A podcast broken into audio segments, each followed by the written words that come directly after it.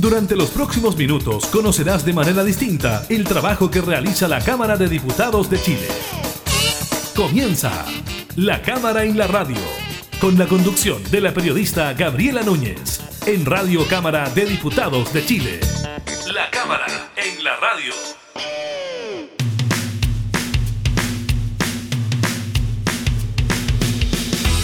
Hola, ¿qué tal? ¿Cómo están? Eh, bienvenidas y bienvenidos a una nueva edición de la Cámara en la Radio. Estamos, como siempre, junto a ustedes entregando información legislativa y temas de actualidad. Hoy estaremos conversando con el diputado Ricardo Celi sobre la solicitud planteada al gobierno de extender el ingreso familiar de emergencia hasta el mes de marzo, esto tras el rechazo en la Cámara del cuarto retiro del 10% de los ahorros previsionales. Les contamos sobre el inicio de la vacunación en menores de 6 años, también de la reactivación del proyecto que fortalece el pilar solidario de pensiones y de la decisión de la mayoría del comercio de no hacer descuentos navideños. Iniciamos la cámara en la radio. Es la hora 5 el tiempo no tiene fin. Una fuerza oculta nos lleva con la música. Es la hora escapar.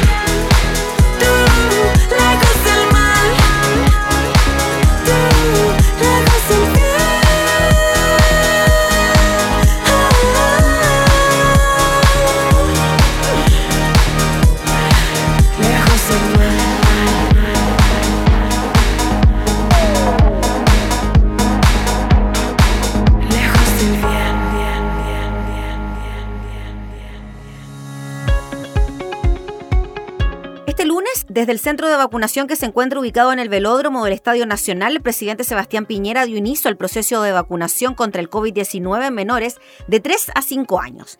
El pasado 25 de noviembre, el ISP anunció la autorización del uso de la vacuna CoronaVac del laboratorio Sinovac para niños entre 3 a 5 años, lo que permitiría que más de 700.000 menores, puedan acceder a un esquema de vacunación completo en un intervalo de 28 días cada una. En ese marco y durante la actividad en la que también participaron los ministros de Salud Enrique París y de Desarrollo Social Carla Rubilar y los subsecretarios de Salud Pública María Teresa Valenzuela y de Redes Asistenciales Alberto Duñac, el mandatario destacó la seguridad y eficacia de la vacuna, que va a proteger a más de 700.000 niños y niñas entre 3 y 5 años. Esta vacuna, además de proteger a los niños, también protege a sus padres, a sus madres y a sus familias y le permite a los niños poder jugar con mayor seguridad, poder recrearse, poder divertirse, poder ser niños con esa tranquilidad que da el estar protegidos, expresó el jefe de Estado. De esta forma, para esta semana el calendario de vacunación priorizará la entrega de primeras dosis para niños de 3 y 5 años. Este lunes y martes 7 de diciembre podrán acceder a su primera dosis aquellos menores de este rango etario inmunocomprometidos y con comorbilidades mientras que a partir del jueves 9 de diciembre y durante toda la próxima semana, lunes 13 a viernes 17, el proceso de inoculación para todos los menores entre 3 a 5 años continuará. La vacunación se realizará en los CEFAM y centros de inoculación establecidos en cada comuna. Sin embargo, según aclaró el presidente Piñera, puede haber municipios que trasladen el proceso de inoculación a los establecimientos educacionales para los niños pertenecientes a este grupo etario. También en materia de vacunación, el ministro de Salud, Enrique París, se refirió a la llegada de la nueva variante Omicron a Chile, identificada en San Felipe, región de Valparaíso. El secretario de Estado expresó su preocupación por las personas que aún no cuentan con ninguna dosis de vacuna para protegerse del COVID-19 ante la presencia de la nueva cepa. La gente que no se quiere vacunar o que no va a ir a vacunarse va a sufrir las consecuencias, obviamente, del ataque del virus. El virus, dijo, busca a las personas que no tienen vacunas, busca a las personas que no tienen anticuerpos y esta nueva variante que acaba de ser nombrada Omicron y que la estamos estudiando, obviamente que va a buscar justamente a esas personas que no están vacunadas. En ese marco explicó que de momento la información que se sostiene desde el extranjero, tanto de Sudáfrica como de Israel, es que la gente que no se vacuna es la que se enferma gravemente, como ocurre también con las otras cepas, por lo que hizo un llamado a vacunarse. Chile es un país que tiene disponibilidad de vacunar, que tiene la suficiente cantidad de vacunas y le ofrece a su población. Para enfrentar la llegada de la nueva variante Omicron al país, el titular de la cartera aseguró que se implementará la misma estrategia que se ocupó con la variante Delta, ya que fue muy bien evaluada y además pudo contener y no tuvimos grandes problemas.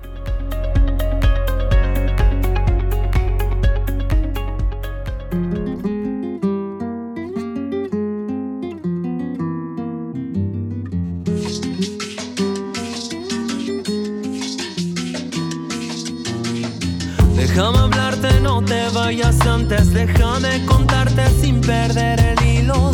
Todo lo que pillo es tus pasos, que fríos de tus pies chiquitos a mi corazón. Ahora sí siento, no te has dado cuenta. ¿Acaso no ves tu reflejo en el vidrio? Todo lo que hiciste es pelearte conmigo. Si es una venganza, dime por favor. Quiero escucharte y verte mejor. Ser tu amigo, tu amante, tu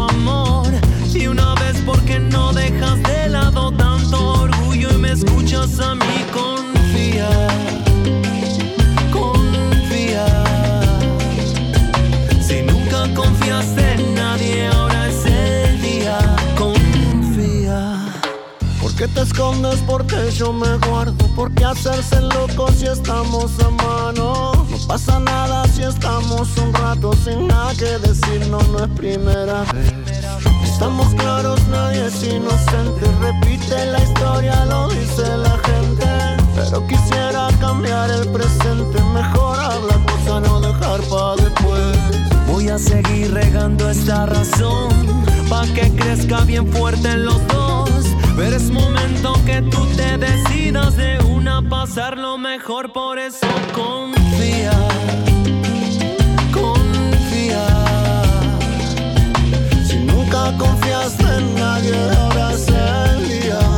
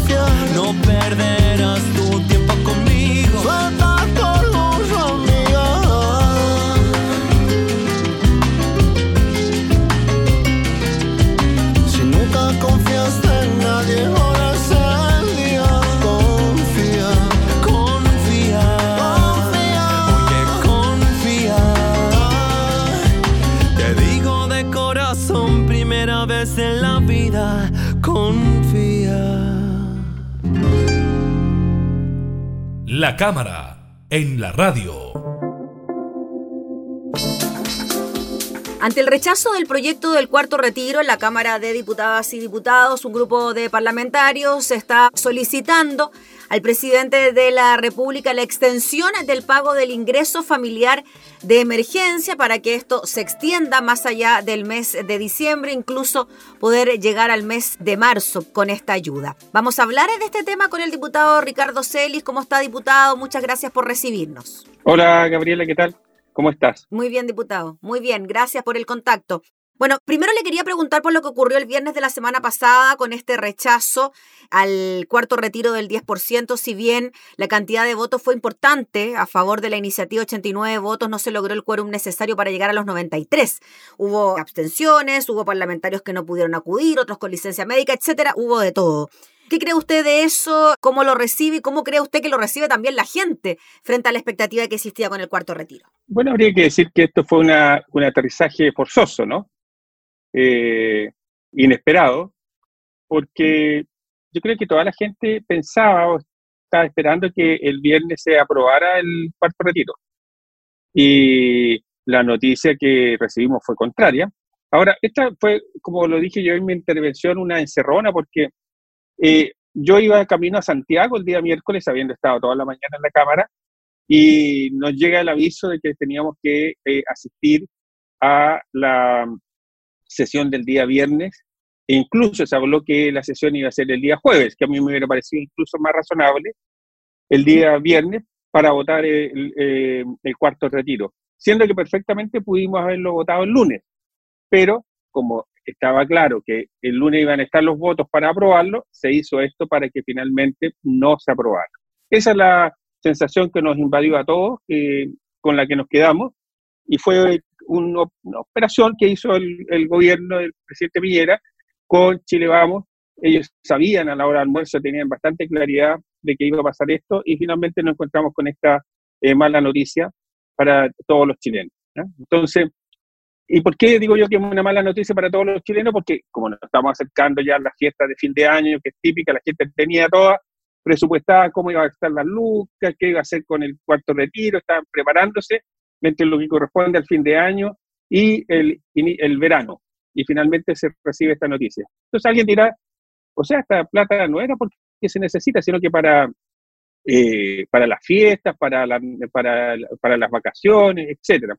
Y la verdad es que yo creo que parte de eso estaba destinado en el presupuesto familiar efectivamente para aquello, lo que no es ningún pecado, a mi entender, sino que es parte de lo que realizan las familias chilenas normalmente. Solo que, porque el año ha sido difícil, porque no estaba, complicado, no estaban las lucas. Y mucha gente también tenía este dinero, según yo empecé a recibir harta, información, para los términos de pago de escolaridad, que algunos que estaban pendientes, y cosas de salud, porque el retraso de lista de espera, que es brutal en Chile, ha generado que la gente esté ocupando servicios para hacerse exámenes y todo en el sistema privado, y para eso tenía destinado parte del cuarto retiro. Entonces, todo esto fue una muy mala noticia en este sentido, para los temas sanitarios, para los términos de pago, para los compromisos financieros que habían asumido muchas familias en Chile. Diputado, y ahora se suma también de que justamente en este mismo mes de diciembre se termina el pago del ingreso familiar de emergencia. Esto ya se sabía que era así, que esto se terminaba en el mes de diciembre, de hecho ya se había extendido desde el mes de septiembre en adelante. ¿Qué cree usted que va a ocurrir con la economía familiar, con la microeconomía de cada uno de los hogares de nuestro país, que ya no van a tener los retiros del 10% y además van a tener esta merma en los ingresos porque ya hace bastante tiempo se habían acostumbrado a recibir este ingreso adicional con el ingreso familiar de emergencia. Yo te decía antes este que fue un aterrizaje forzoso lo que tiene que ver con el resultado y también va a ser un aterrizaje forzoso que va a pasar en el verano y en marzo, particularmente en marzo, cuando hay mucho eh, compromiso financiero familiar en educación, en eh, eh, la gente que tiene que pagar impuestos, etcétera. entonces, es súper complicado lo que está pasando y vamos a, volver a la realidad de lo que esta realidad sin IFE, sin apoyo, sin, sin plata, Y algunos dicen, pero si hay tanta plata, si la gente está gastándose el dinero en forma evidente, etcétera, lo que ha reactivado la economía, de todas maneras, y eh, yo creo que finalmente vamos a tener que buscar los mecanismos, la forma de cómo hacer un periodo de transición de tal manera que este aterrizaje tenga más sentido y la gente pueda ir acomodándose de aquí a marzo, abril, mayo, para que finalmente eh, recuperemos un estado más normal y suponiendo que la economía que está creciendo un 3 o un 4%, según nos han señalado, ¿cierto?, pueda eh, poder responder a las expectativas y a las obligaciones que tiene la familia en Chile. Por eso, en la bancada del PPD e Independientes, donde me encuentro ahí junto con eh, eh, René Alinco, en esa condición, nosotros hemos propuesto extender el IFE. Eh, ahora, el gobierno puede hacer una contrapropuesta en este sentido. ¿ah? Puede decir, ¿sabe qué? Extendamos el IFE, pero el IFE focalizado y lo que estén recibiendo el IFE vinculado al trabajo, ¿cierto? Que ha estado, que leí hoy día que era un millón doscientos mil personas. El IFE laboral. El IFE laboral, exacto, así se llama, IFE laboral, ¿cierto? Que es un suplemento, un suple que hay que estimula que yo busque trabajo y que además que, que me den empleo, pero que, que, finalmente reciba un suple allí. Eh, perfectamente se pudieran, las personas que están en esa condición, por ejemplo, pudieran tener una extensión, o sea, se pueden buscar mecanismos para finalmente hacer este periodo de transición hasta marzo, abril, porque hay mucha gente que está complicada económicamente aún. Cuando usted habla de que esto sea gradual, también podría haber quizás ciertos sectores de la sociedad que sigan recibiendo el ingreso familiar de emergencia, quizás que ya no sea universal como su nombre lo indica, sino llegar a algunos sectores, no sé, estoy pensando en adultos mayores o personas que todavía se encuentran sin trabajo, por ejemplo. Exacto. Porque la gente dice, pero el, eh, hemos recuperado el trabajo o el, eh, como estábamos antes de la pandemia. ¿ah? Eh, pero la verdad que eso es para ciertos grupos. ¿ah? En, general, los que están encontrando con más facilidad trabajo es, la, aquel trabajo, digamos, no calificado eh, o de una calificación distinta. Pero, por ejemplo, los jóvenes que están terminando o profesionales jóvenes todavía no encuentran trabajo, todavía están en búsqueda de pega eh, para ciertos grupos, ¿cierto? Porque hemos visto, ¿cierto? escuchado además propaganda o, mensajes radiales que llaman, por ejemplo, a enfierradores, ¿cierto? A albañiles, etcétera, que vayan a trabajar, que son eh, tareas súper importantes en Chile, pero que les es más fácil encontrar trabajo que incluso, ¿cierto?, en, lo que tiene que ver en el campo, en la actividad de agricultura, todas las, todas eh, las personas que se encargan, ¿cierto?, de el trabajo de, de este periodo de la fruta. También ellos, hay falta de trabajo, pero finalmente hay muchos grupos que no están encontrando trabajo, que están sin, sin dinero, eh, que eh, tienen compromisos familiares y ellos perfectamente pudieran ser sujetos, como tú dices, tal vez un IFE no tan universal, sino que más bien focalizado. Mm. ¿Qué esperaría uno de respuesta del gobierno? Esperaría una contrapropuesta decir, ¿saben qué? No va a poder ser universal, va a poder ser de tal manera, pero no, que hemos recibido un portazo. Y yo creo que eso no es, un, no es adecuado. Yo creo que hay que pensar, el gobierno tiene la obligación de pensar, está terminando, el gobierno está en la práctica, terminó, ¿cierto? Está en un periodo de cierre nomás, pero sí puede hacer un aporte a las familias en Chile en esta materia. De hecho, en su momento, diputado Celis, el diputado Lavé había presentado una sugerencia al gobierno, había hablado con el eh, subsecretario Pavés y él se había abierto a la posibilidad de revisar esta iniciativa, pero ya durante la jornada de anoche en el programa Estado Nacional, el ministro Belolio le cerró la puerta a extender el IFE universal, dijo que esto terminó de pagarse ahora, creemos que es mucho más lógico continuar con el subsidio hacia los laborales, fue lo que dijo el eh, ministro Jaime Belolio, y lo que también agregó es que la idea, estoy leyendo textual, es reemplazar al IFE universal con el IFE laboral, que cada vez va enganchando más, dijo que terminó de pagarse ahora el IFE y nosotros creemos que es mucho más lógico continuar con esos subsidios hacia lo laboral, así que ya prácticamente esto quizás no podría ser. ¿Cómo lo ve usted? Yo creo que él tiene razón, en el sentido de que el, IFE laboral está cubriendo un universo que está generando un incentivo positivo, correcto.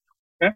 Eh, pero vuelvo a repetir que es la mano de obra no calificada la que tiene más facilidad hoy día de encontrar trabajo, o aquellas manos de obra que ciertas calificaciones específicas, como la albañilería, etcétera, pero hay muchos grupos de profesionales jóvenes, de gente que eh, antes recibía, que fue despedida, que no ha tenido, que no ha podido encontrar trabajo, que tiene compromisos financieros, que no está cubierta. Entonces, un grupo de la sociedad que no está cubierto hoy día eh, con, eh, va a quedar, va a recibir este último IFE y va a abordar el verano y marzo, y tomo marzo como un punto porque todos sabemos que viene marzo, ¿cierto? Se viene marzo y eso es un dicho ya que señala que hay un tremendo compromiso financiero y la gente no va a tener cómo abordar eso.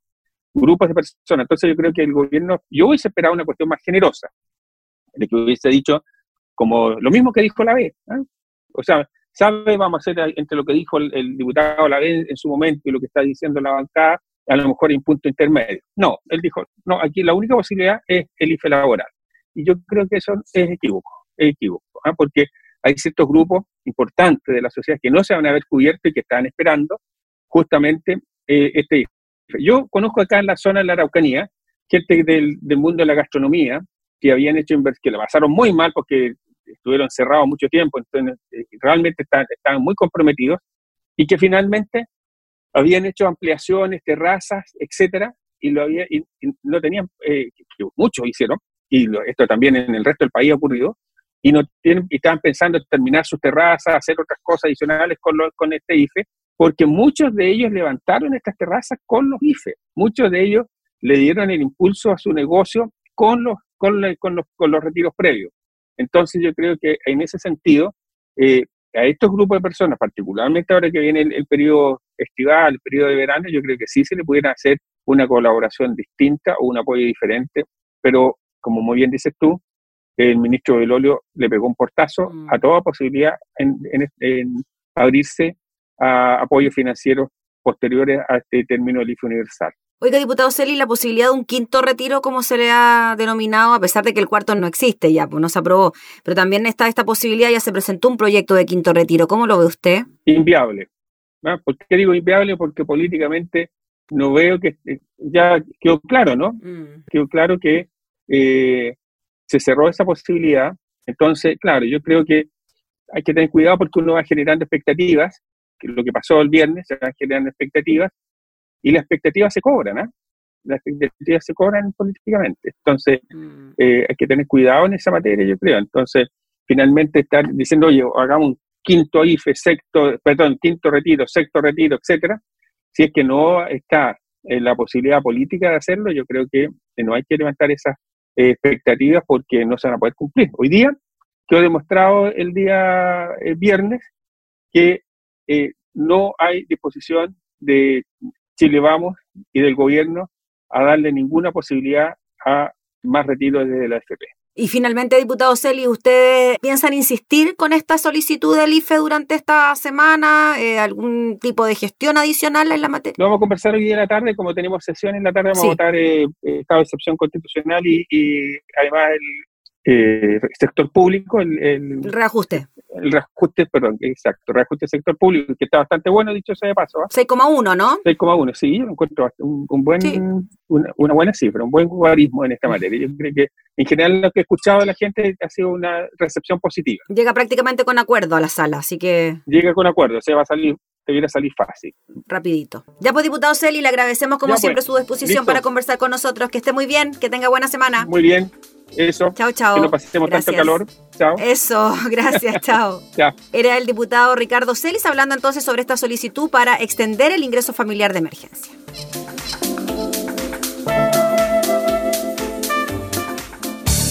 Estás escuchando La Cámara en la Radio, con la conducción de la periodista Gabriela Núñez.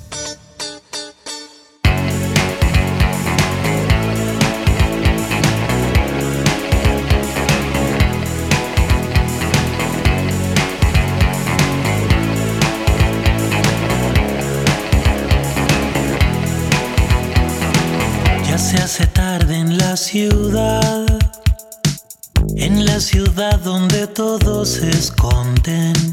Nadie me dijo cómo estás, cómo te fue, pareces otro hombre. No sé muy bien a dónde voy, pero quizás me encuentre una razón. Mantengo el paso firme para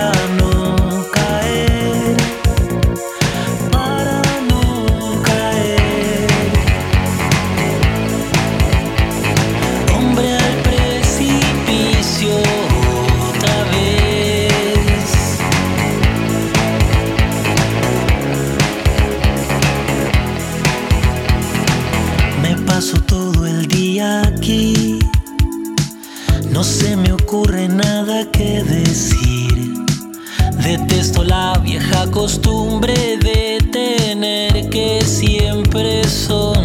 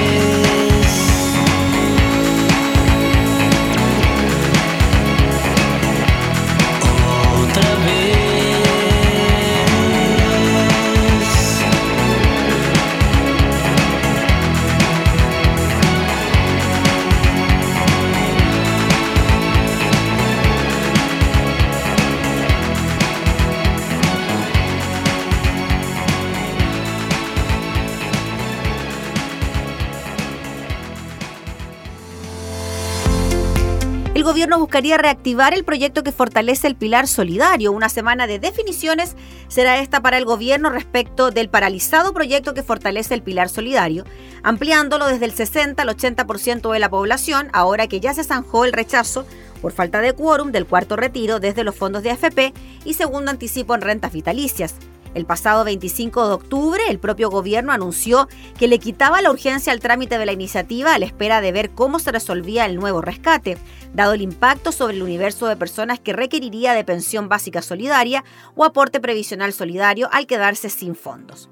Según diversas fuentes del Ejecutivo y según consigna el diario El Mercurio, la idea es reenfocar el debate previsional hacia la ley corta y se prevé que esta semana el propio presidente Sebastián Piñera tome la decisión, teniendo sobre la mesa la interrogante de si existe piso político en medio de la campaña presidencial, donde tanto el abanderado de Apruebo Dignidad Gabriel Boric como el del Partido Republicano José Antonio Caz tienen sus propias propuestas. Consultado sobre el punto, el ministro del Trabajo Patricio Melero señaló que el rechazo al cuarto retiro despeja incertidumbres que producía y la mayor presión sobre las pensiones básicas solidarias, dada la mayor cantidad de gente que iba a quedar sin ahorros previsionales y por consiguiente tenemos condiciones más favorables para poder avanzar en la dirección que originalmente planteamos de hacer un esfuerzo final en torno a fortalecer más el pilar solidario. Sin embargo, la decisión de reiniciar el debate no es fácil. El texto se encuentra en la Comisión de Hacienda de la Cámara de Diputados luego de ser despachado por la Comisión de Trabajo con una serie de ajustes vía indicaciones de los parlamentarios, tanto en la parte previsional de la norma como en su financiamiento.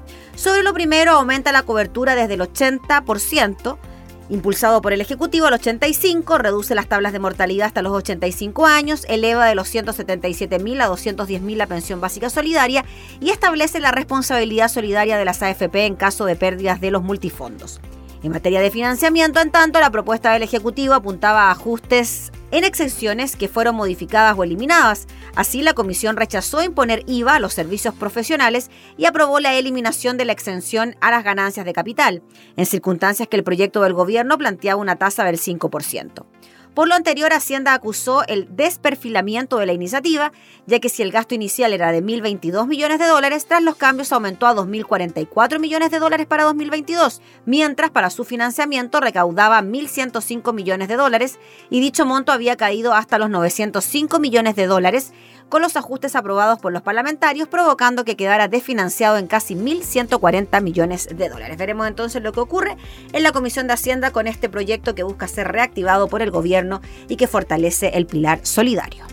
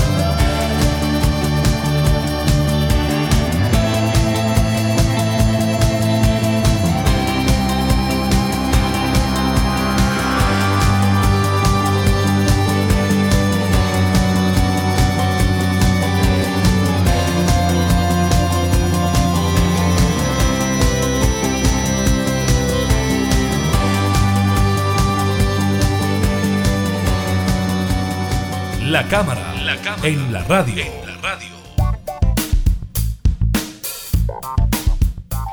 Noticia para quienes deben comprar regalos durante esta Navidad. Fíjese que ante la alta demanda, el 80% del comercio no hará o ve poco probable hacer descuentos navideños. La Cámara Nacional de Comercio indagó en las acciones que tomará el sector para esta fecha navideña, que representa cerca del 12% de las ventas del año del retail. Según los resultados de un sondeo, una mayoría no piensa o ve poco probable hacer una disminución de precios, combos de oferta o facilitar el acceso al crédito. Solo un 9,5% dice que bajará precios, pero un 50% no lo hará. Y otro 29% lo ve poco probable, sumando estos dos últimos casi el 80%.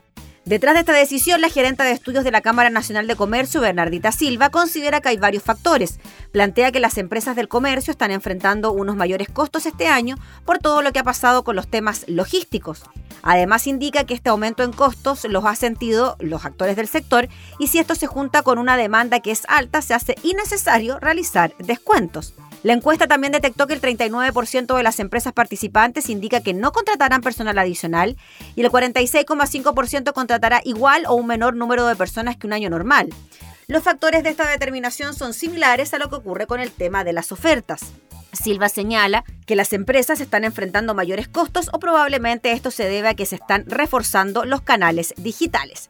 Respecto a sus niveles de stock y dado los problemas logísticos internacionales que afectan al retail, donde la mayoría de los bienes son importados, el sondeo de la Cámara Nacional de Comercio detectó que el 30% de las empresas consultadas dicen que no cuentan con el debido stock, otro 42% manifiesta que sí cuenta con inventarios, ya que se preparó adelantando sus pedidos, y el restante 28% plantea que está con su abastecimiento normal para estas fechas. En cuanto a los aforos establecidos en el plan paso a paso, el 51,2% de las empresas indica que el aforo permitido en tiendas los afectará poco, mientras que el 37,2% afirma que les impactará bastante o mucho.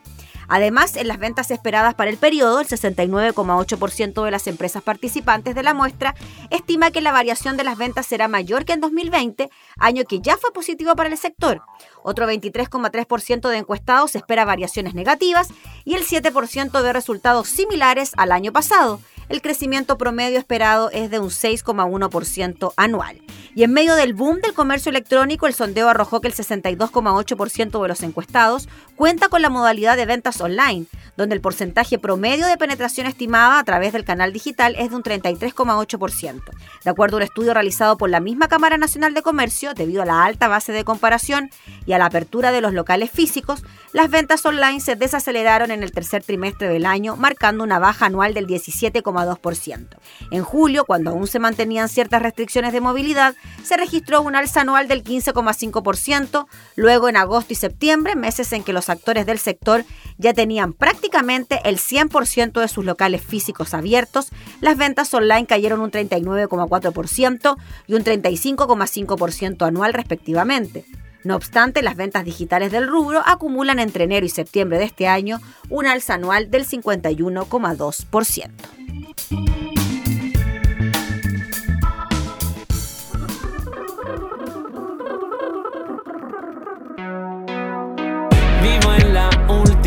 Estación, la más alejada del centro. Sé muy bien quién es quién, entre vecinos no hay secretos. Mm. Son testigos de una historia que una vez acabará. Testigos de una historia que no se podría completar sin